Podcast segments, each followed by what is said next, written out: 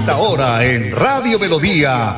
Hola, mi gente, mi gente. Dirige y presenta Amparo Parra Mosquera, la señora de las noticias. Hola, mi gente. Programa de orientación periodística y de servicio social al servicio de Bucaramanga y Santander y con los hechos que suceden diariamente en el país. De lunes a viernes, de 8 a 8 y 30 de la mañana, para que usted esté bien informado. Señoras y señores, con ustedes. Amparo Parra Mosquera, la señora de las noticias. Ay, ay, ay, ay, qué bonita es esta vida. Y aunque no sea para siempre, si la vivo con mi gente, es bonita hasta la muerte con aguardiente y tequila. Claro que sí, don Arnulfo, qué bonita es esta vida. Oyentes de Hola, mi gente, tengan el mejor de los días. Les saludo hoy martes 2 de agosto.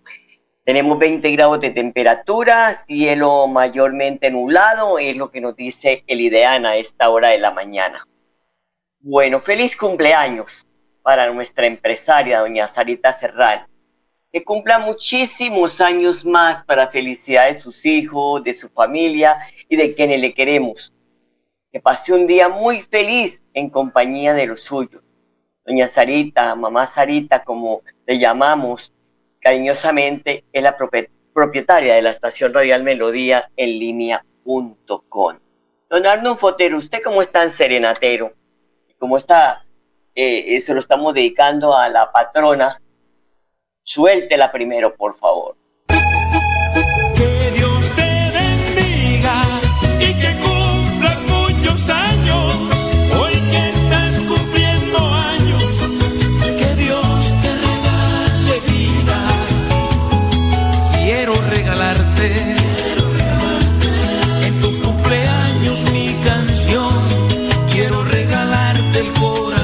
Nosotros queremos regalarle a Doña Sarita en nuestro, de su cumpleaños no solo esta canción, sino miles de canciones que suenan aquí a través de Melodía en línea.com.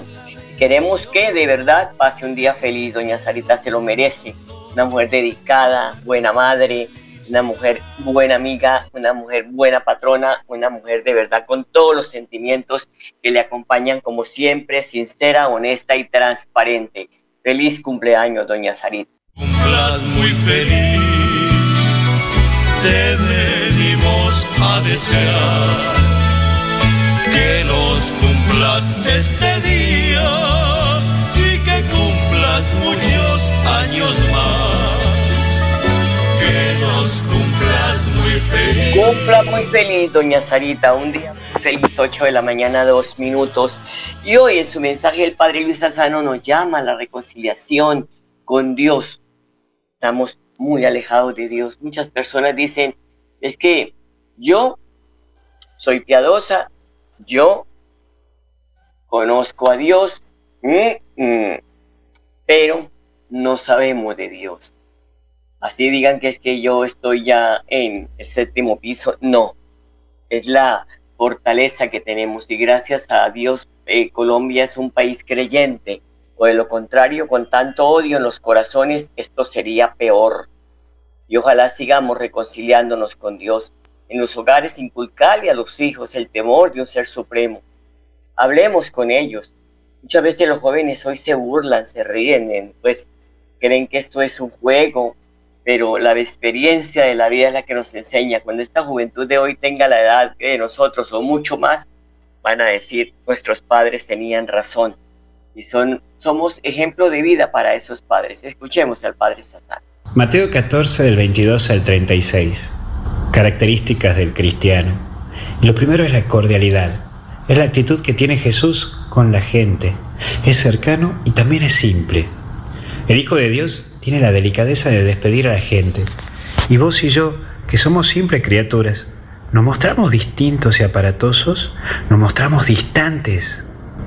Vamos, busquemos gestos de cordialidad, más que nunca en estos tiempos que vivimos. Tomar la actitud de saludar a la gente, de mostrarte humano. No sé si serás antipático o simpático, porque eso ya depende de ese regalo que Dios te da. Pero por lo menos generar un buen ambiente. Trata de lograr de ser simplemente normal, que parece que es difícil. Pero también la oración. Jesús se toma su tiempo en estos días de lectura, en el cual nos insiste a tomar este tiempo de estar a solas, de hacer oración, aprender a trabajar en esa escucha a Dios. Por eso antes de tomar una decisión, habla con Dios, con tus palabras, como te salga. Antes de asumir un rol, habla con Dios. Habla con Dios. Entregale todas tus preocupaciones y habla de todas tus preocupaciones con Él. Por último, calma. Y es algo que vos y yo tendremos que pedir y luchar, porque nos sentimos desilusionados, cansados, agobiados, inundados por todas partes. Lo que más nos cuesta es que no podemos controlar la situación. Por eso hoy te pedimos la calma, Señor, y ayúdanos a saber descubrir lo que es tu plan. No pierdas la calma, y si sentís que la estás perdiendo, recurrí a Él. No tengas miedo. Que Dios te bendiga y acompañe. En el nombre del Padre, del Hijo y del Espíritu Santo. Amén. Hasta el cielo no paramos. Cuídate. Gracias, Padre. Lo mismo. Amén. 8 de la mañana, 5 minutos. Hablar con Dios. No estar camándola y toda esa cuestión. No, no. Hablar con Él, contarle los problemas, que nos dé fortaleza, que nos dé esa alegría de vivir, que es la vida que Él nos ha regalado. Bueno, son las 8 de la mañana, 6 minutos. Este año el tema de la eh, Semana Mundial de la Lactancia Materna 2022 es Impulsemos la lactancia materna, apoyando y educando. Desde 2016, la Semana Mundial de la Lactancia Materna se ha alineado con Objetivo de Desarrollo Sostenible. En 2018, una resolución de la Asamblea Mundial de la Salud respaldó precisamente esa Semana Mundial de la Lactancia Materna como una importante estrategia de promoción de lactancia materna. Mire, la pandemia de COVID-19 y los conflictos geopolíticos han ampliado y profundizado las desigualdades, llevando a más personas a inseguridad alimentaria. La leche materna está perfectamente diseñada para las necesidades nutricionales e inmunológicas del niño y la niña y ayudan a prevenir las infecciones. La lactancia materna promueve el vínculo, ese vínculo entre la madre y su bebé, independientemente del entorno y proporciona seguridad alimentaria al infante desde el principio de su vida, construyendo la seguridad alimentaria de toda la familia. El apoyo de la lactancia materna involucra a muchos actores y niveles. Las mujeres necesitan el apoyo de los servicios de salud, de los centros de trabajo y de la comunidad para amamantar de forma óptima pasado pues a un nivel de verdad que sentimos y que tenemos las mujeres gracias a esa bendición del Señor. Para la Semana Mundial de la Lactancia Materna 2022, la Organización Panamericana de la Salud se centra en aumentar esta capacidad. La educación y la transformación de los sistemas existentes, respaldada por políticas nacionales basadas en la evidencia, ayudarán a garantizar instalaciones de salud amigas de la lactancia materna, comunidades y lugares de trabajo de apoyo y restablecerán y mejorarán las tasas de lactancia materna, la nutrición y la salud, tanto a corto como a largo plazo. Mire, la Organización Panamericana de la Salud y la Organización Mundial de la Salud, la OMS, siguen recordando y además recomendando que se cumplan esas pautas de estándar de alimentación infantil durante la pandemia del COVID-19 las pautas estándares de alimentación infantil son muy fáciles. El inicio de la lactancia materna dentro de una hora después del nacimiento del bebé. La lactancia materna exclusiva hasta que los bebés tienen seis meses de edad. Y oígase bien esta, continuación de la lactancia materna junto con alimentos complementarios nutricionalmente adecuados y seguros hasta los dos años de edad o más allá hay personas que critican. Ese niño tan grande, ¿cuánto tiene? Un año y medio y todavía chupando teta. Por favor, eso es el alimento sagrado que Dios nos dio a las mujeres para poderles suministrar a los hijos. Y eso es ese vínculo afectivo que tenemos entre la madre y el bebé. Así que vamos a hacerle mucho ruido a esta semana de la lactancia materna. 8 de la mañana, 9 minutos, vamos a una pausa y ya regresamos. ¿Quieres consultar algo con Vanti? Puedes hacerlo. Comunícate al 607-685-4755, a la línea de WhatsApp 315-4164-164 o agenda tu cita en www.grupovanti.com para que nos visites el día y a la hora que elijas. Vigilado Superservicios. En Melodía valoramos su participación.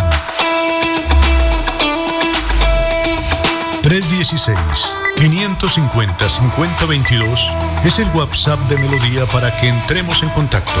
Envíenos videos o fotografías de las noticias de su comunidad y las publicaremos en nuestros medios digitales. 316-550-5022. El WhatsApp de Melodía para destacar su voz. Melodía, la que manda en sintonía.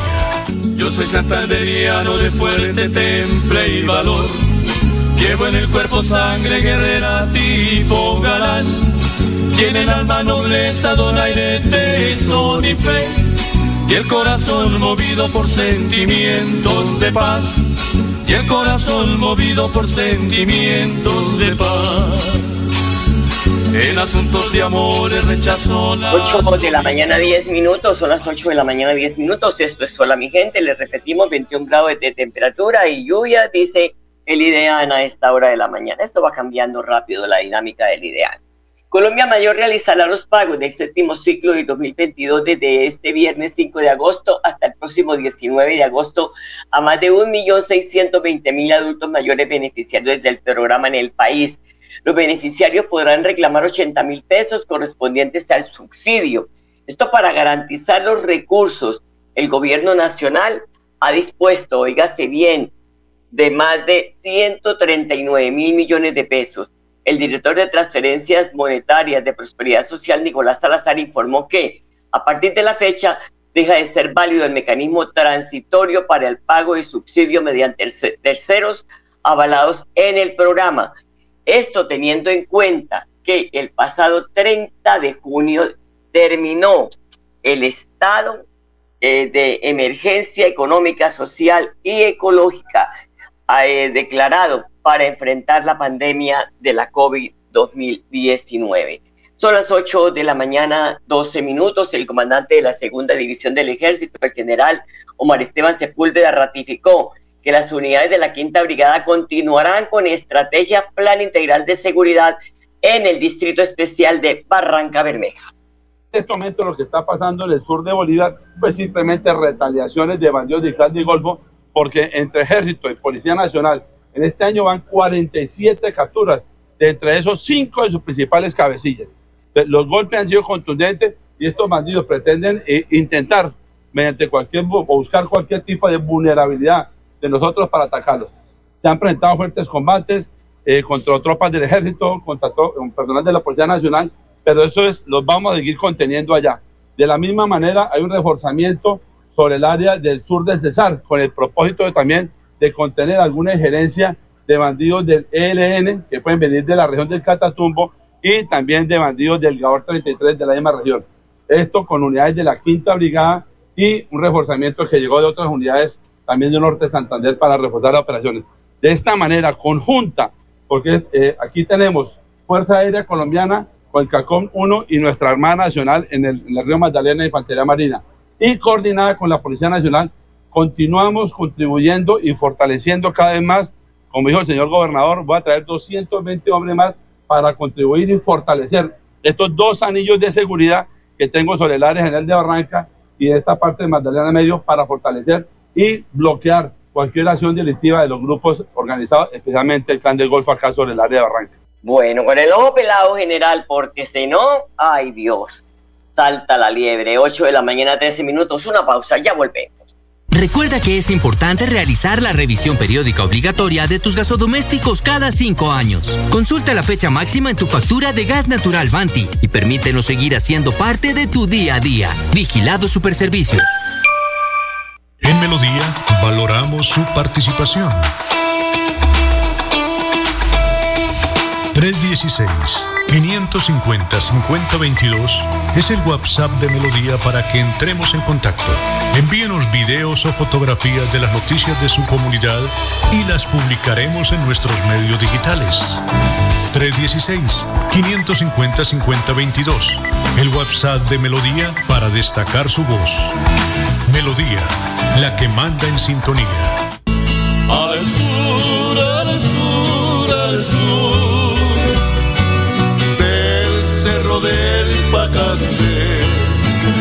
Entre chaparrales y alegres amares, reina la alegría que adorna el paisaje.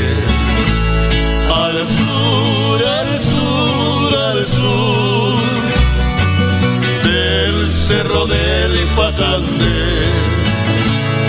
está la tierra bonita, la tierra del Huila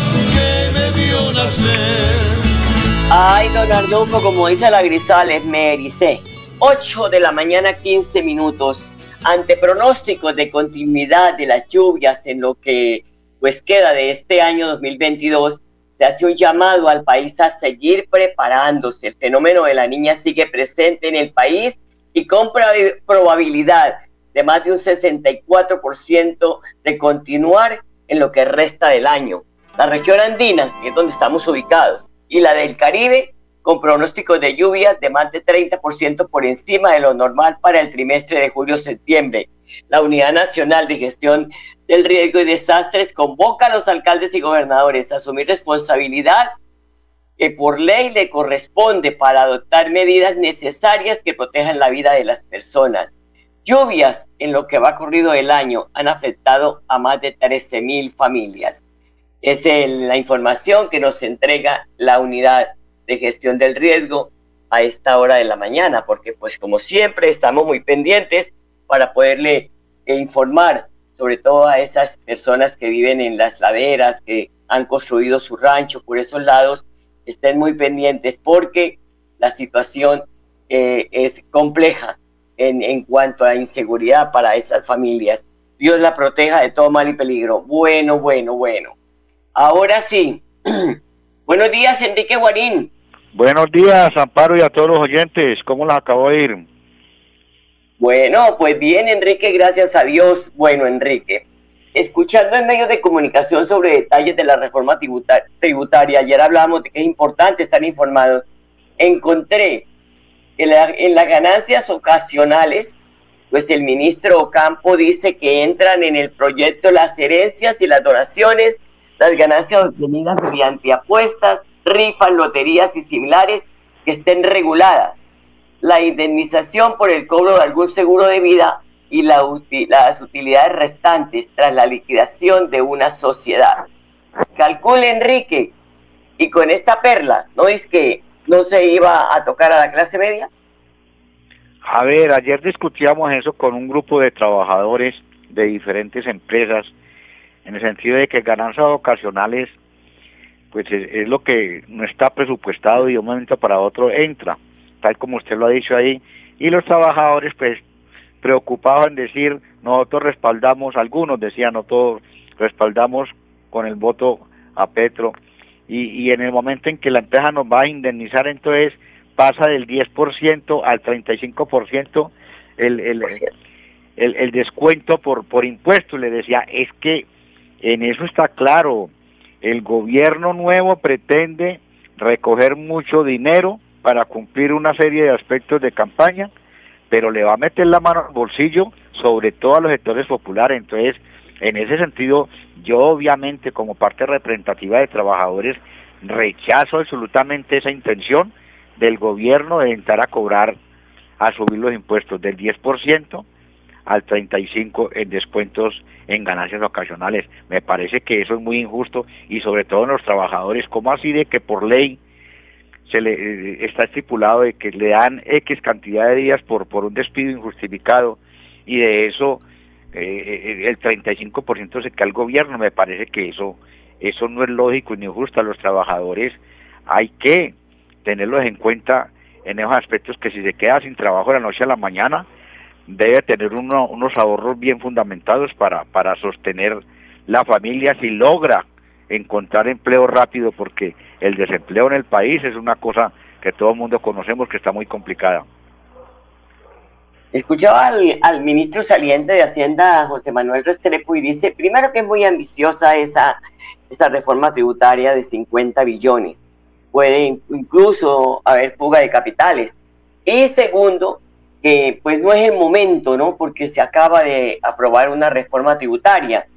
Entonces, no se justifica que esto se dé de entrada, porque es que el afán es, yo no sé, como un afán entre toda la el grupo que acompaña a Petro como si el mundo se fuera a acabar o es un afán y ellos ese le pasa a los candidatos cuando son populistas que ofrecen el oro y el moro pero no saben cómo está en la finanza de un país y eso es lo que le puede estar pasando a, a Petro mire, y en eso hay que recordar que en eso también tenemos responsabilidad la opinión pública. No nos olvidemos que los diferentes debates que se dieron hubo varios candidatos que puntualizaban en eso y con mucho énfasis y con muchos números eh, en, en, las cuentas que hizo el, el candidato Sergio Fajardo le dijo a, en ese entonces a, Gustavo Petro en un debate de televisión lo que usted está proponiendo vale alrededor de, de más de 65 billones de pesos mal contados y de dónde va a sacar la plata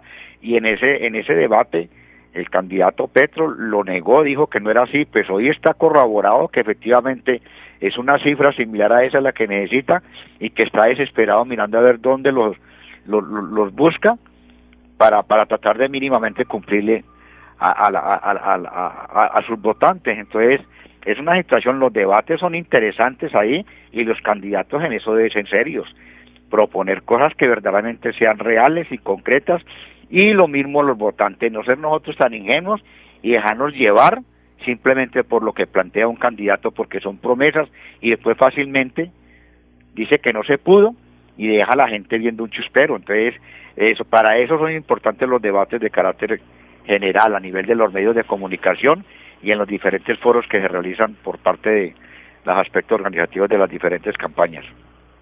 No, y tenemos que ser sinceros, es que no hubo debates porque no había con quién, contra quién hacer debate. Ah, en, la, segunda vuelta sí era ya, sí, en eso, en eso, sí. eso es una realidad. Bueno, ya el comité de empalme ayer eh, pues eh, eh, dio sus conclusiones, hubo elogios y hubo también pues ciertos reparos, pero pues en el gobierno Petro dice que el gobierno entra, o sea que el, su gobierno eh, va a continuar y destacó además iniciativas de la jornada única, la estrategia de la economía circular, el Plan Nacional de Vacunación contra la COVID-19, la matrícula cero de educación superior, entre otras. Y también pues lanzó ciertas em, eh, críticas al estado financiero del Departamento de Prosperidad Social y la insostenibilidad del sistema de salud. Eso se veía venir porque el problema, por ejemplo, de, yo no estoy aquí justificando nada, porque, pero la, la verdad es la verdad. Prosperidad Social asumió todo el tema de la crisis socioeconómica que tuvo el país en la pandemia. Y el tema de la salud, toda esa atención a los pacientes no fue nada gratis, Enrique. No, claro, es que ese tema de la salud, eso es un tema muy sentido en la mayor parte de la población del país y, y, en eso se siente a diario. Yo, yo sí invito a que la gente que, que dice que hay un sistema, si hay un sistema donde tiene una cobertura muy amplia, pero lo que es la atención cuando la gente se enferma, uno ve mucha deficiencia en todas las IPS, en todas, empezando por la Foscal, por el Hospital Internacional, por los hospitales públicos, por las clínicas privadas, el servicio es muy deficiente cuando van a atender allá a los usuarios, tanto del contributivo como del subsidiado. Entonces, en eso, el debate de, lo de salud, y en eso resalto, la ministra Carolina Corcho tiene una idea que para mí es buena en ese sentido de tratar de mejorar eso, la atención, pero eso no es fácil porque eso tiene muchos intereses. Yo me acuerdo que cuando era ministro de salud el doctor Virgilio, el doctor Galvis, eh, él, él, decía, digo, no, uno va a tratar allá de, de mejorar las cosas y eso por todos lados aparecen gente defendiendo sus intereses Y eso es un complico, o sea, para modificar eso tiene que tener mucho poder. Y ojalá que la, la doctora Carolina Corcho hoy, con el respaldo del presidente de la República, el doctor Gustavo Petro, pues ojalá que logre mejorar sustancialmente la atención en salud de los usuarios del sistema de la ley 100, 100 del año 1993. Bueno, 8 de la mañana, 24 minutos. Enrique, también el gobierno del presidente, pues de ese gobierno también se irán a presentar situaciones muy difíciles de orden público. Escuchaba ayer a unas personas, no, es que eso vamos a, a conseguir la paz. Mire, el tema de asesinatos de líderes no va a terminar. Tenemos que aceptar que mientras que existan los carteles de la droga, Colombia tendrá esta clase de hechos tan dolorosos para miles de familias, Enrique. Eh, eso es así, mire, eso es tan cierto. Ayer también precisamente debatíamos el problema de la violencia en el país con unos sectores y sobre todo con el sector minero. El sector minero en el país es un sinónimo de violencia en los sectores donde se trata de sacar los recursos naturales en todo el país, de las esmeraldas, del oro, de cualquier mineral. Esos son, son focos de violencia y que tienen muchos intereses de la gran delincuencia, las mafias, sectores insurgentes y, sectores inclusive organizados eh, empresarialmente legales. De eso tiene muchos intereses y la violencia general en el país, pues es una violencia que cada vez se complica más. Yo en eso también estoy de acuerdo con el presidente Gustavo Petro de que cuando se posicione entre a dialogar con todos los sectores para mirar a ver si le baja la intensidad de la violencia y la gran cantidad de asesinatos que está habiendo en el país, incluido la fuerza pública, porque eso hay que rechazarlo, o sea, la muerte de cualquier ser humano, independientemente de su origen, pues debe ser rechazada y la vida hay que respetarla y no atentar contra la misma. No, y es que lo estamos viendo, el, el, gobierno Duque sacó de circulación la cabecilla de bandas criminales, eh, Otoniel, por ejemplo, el sucesor directo de los hermanos Castaño de Pablo Escobar. Es cierto que deja el país con la tasa de homicidios más baja en los últimos 40 años este gobierno saliente, pero la existencia de más de 235 mil hectáreas de hoja de coca es el origen del asesinato de la mayoría de líderes sociales. El caldo de cultivo de miles de traquetos que pues eh, pervierten la legalidad y delincuentes que no le van a permitir el sosiego a nuestro país, Enrique. Tenemos que ser muy claros, muy honestos y saber que eso va a ocurrir. Don Enrique, se nos agotó el tiempo. Mañana estaremos muy atentos. Ha sido un gusto. Mañana nos veremos a la misma hora y seguimos opinando sobre esa situación política del país, ya a las puertas de la posición del nuevo presidente Gustavo Petro. Bueno, gracias, muy amable, Enrique. A ustedes, amables oyentes, gracias por su sintonía. Los dejo con la programación de Melodía en línea.com. Entre a nuestra página web y encontrará todas las noticias. Feliz día para doña Sarita, feliz cumpleaños, Dios la bendiga. A ustedes, amables oyentes, muchas gracias, hasta mañana, los quiero mucho. Qué bonita es esta vida. Hola Vigente, programa de orientación periodística y de servicio social al servicio de Bucaramanga y Santander y con los hechos que suceden diariamente en el país. Hola mi gente, mi gente. Dirige y presenta Amparo Parra Mosquera, la señora de las noticias. Qué bonita es esta vida.